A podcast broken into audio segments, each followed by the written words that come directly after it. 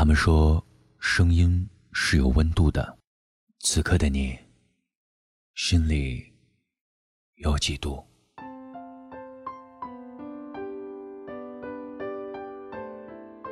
这里是片刻，我是小黑。有这样一个问题，我们都曾经面对，或者正在面对，就是我们身边的那个人，没错，就是你牵手的那个他。我们会在一起吗？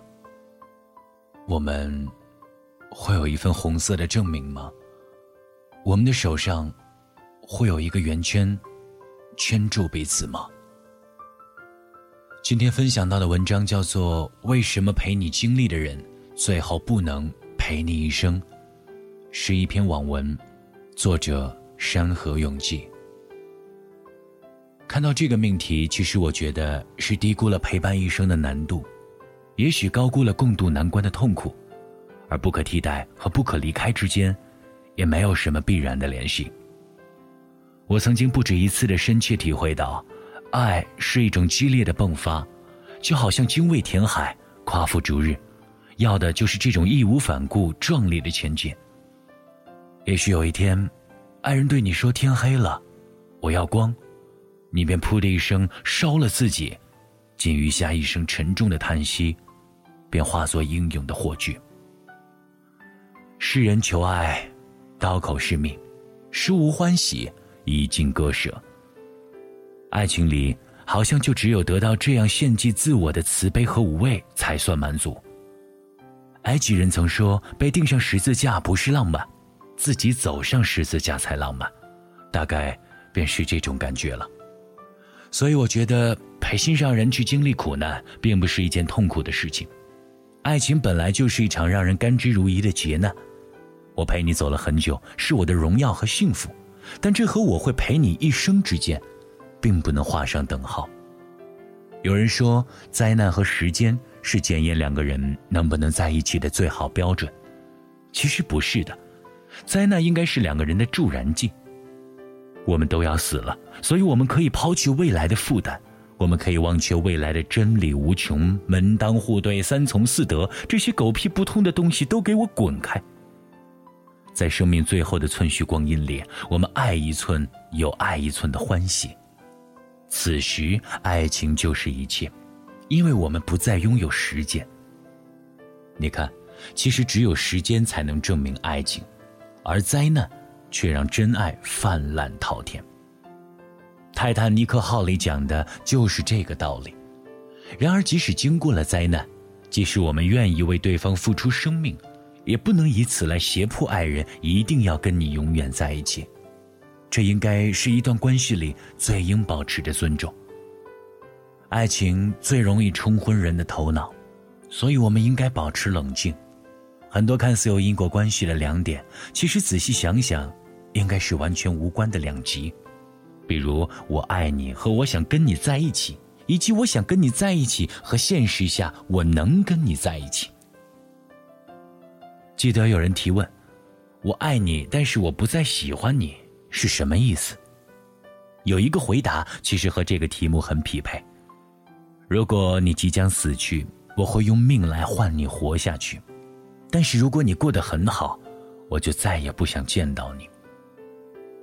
我不知道这位答主的经历，不过这个回答就解释了共度难关的爱情往往不能变成陪伴一生的婚姻。如果只是共度苦难的话，有爱情就够了。可是，如果说共度余生只有爱情并不足够，有时甚至都不需要爱情。一套两百万的房子，一段异国不能相见的时光，一次未来选择上的冲突，一次酒后乱性的背叛，甚至只是一个足够作的岳母，便能毁掉一段十多年的良缘。我听过最离谱的故事，便属男方母亲不同意的原因，是你属羊，克夫。真事儿。不吹，不黑。你说为什么不能走下去？我也只能两手一摊，说没理由，看缘分吧。或者说，在还能共剪西窗烛的时候，好好珍惜眼前人。所以，如果题主的爱人陪题主走过众多苦难，最后却没能走下去，请不要怪他变心，只是因为共度难关是幸福，但是陪伴一生，这承诺太重，我们一辈子只能许给一个人，请原谅他的慎重。余生，请你指教，这代表着一个人对于另一个人的最高敬意。如果只是陪伴经历便能获得这样的良人，那未免也太过简单。有些人杀了一辈子都没爆出这么一把武器。再说，若是这么轻易，古今中外多少至死不渝的痴男怨女，岂不是白白殉情了？其实，能有一个人在你一无所有时陪你走过最艰难的日子，便已经是足够好的人生。尤其是年轻时的男生，无论分手时多么受伤，都要感谢姑娘赠予你的，她最靓丽的那几年青春。像我这种连动手术都是自己一个人去的人，你可知我有多羡慕你？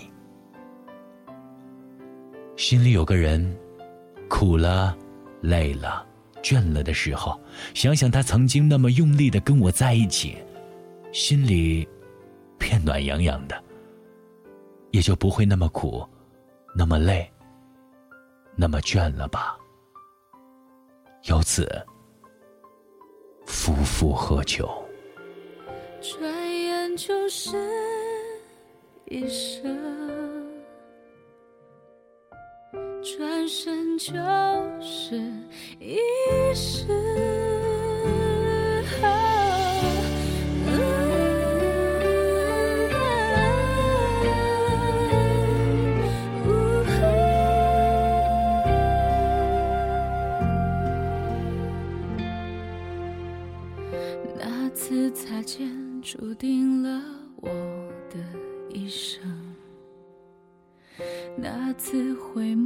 预示了我的一世，于是开始了我爱与不爱的争执。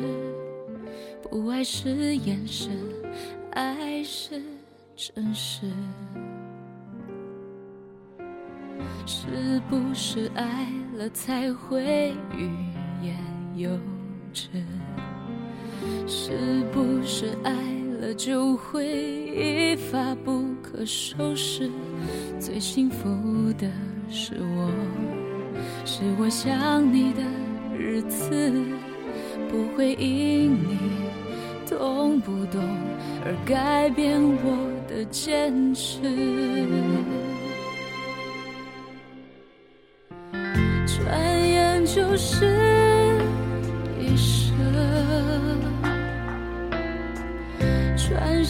就是一世。对你的爱是我一辈子的心事，宁愿爱的天涯，也不要恨的咫尺。转眼就是。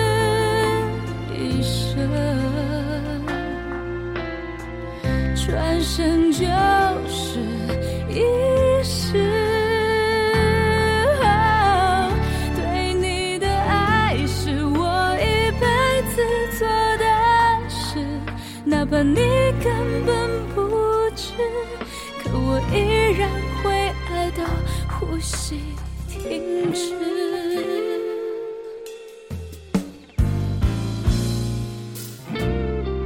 是不是爱了才会欲是爱了就会一发不可收拾？最幸福的是我，是我想你的日子，不会因你懂不懂而改变我的坚持。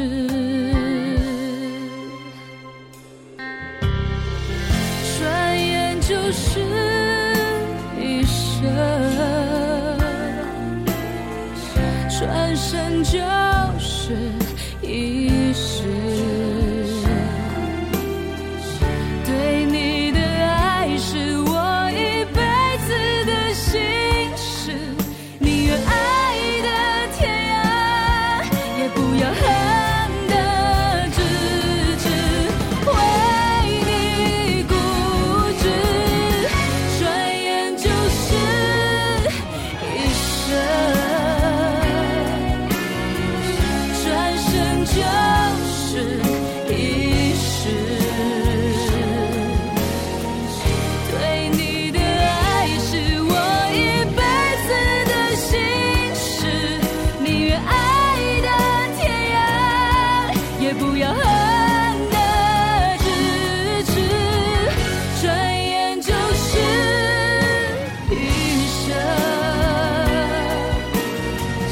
转身就是一世，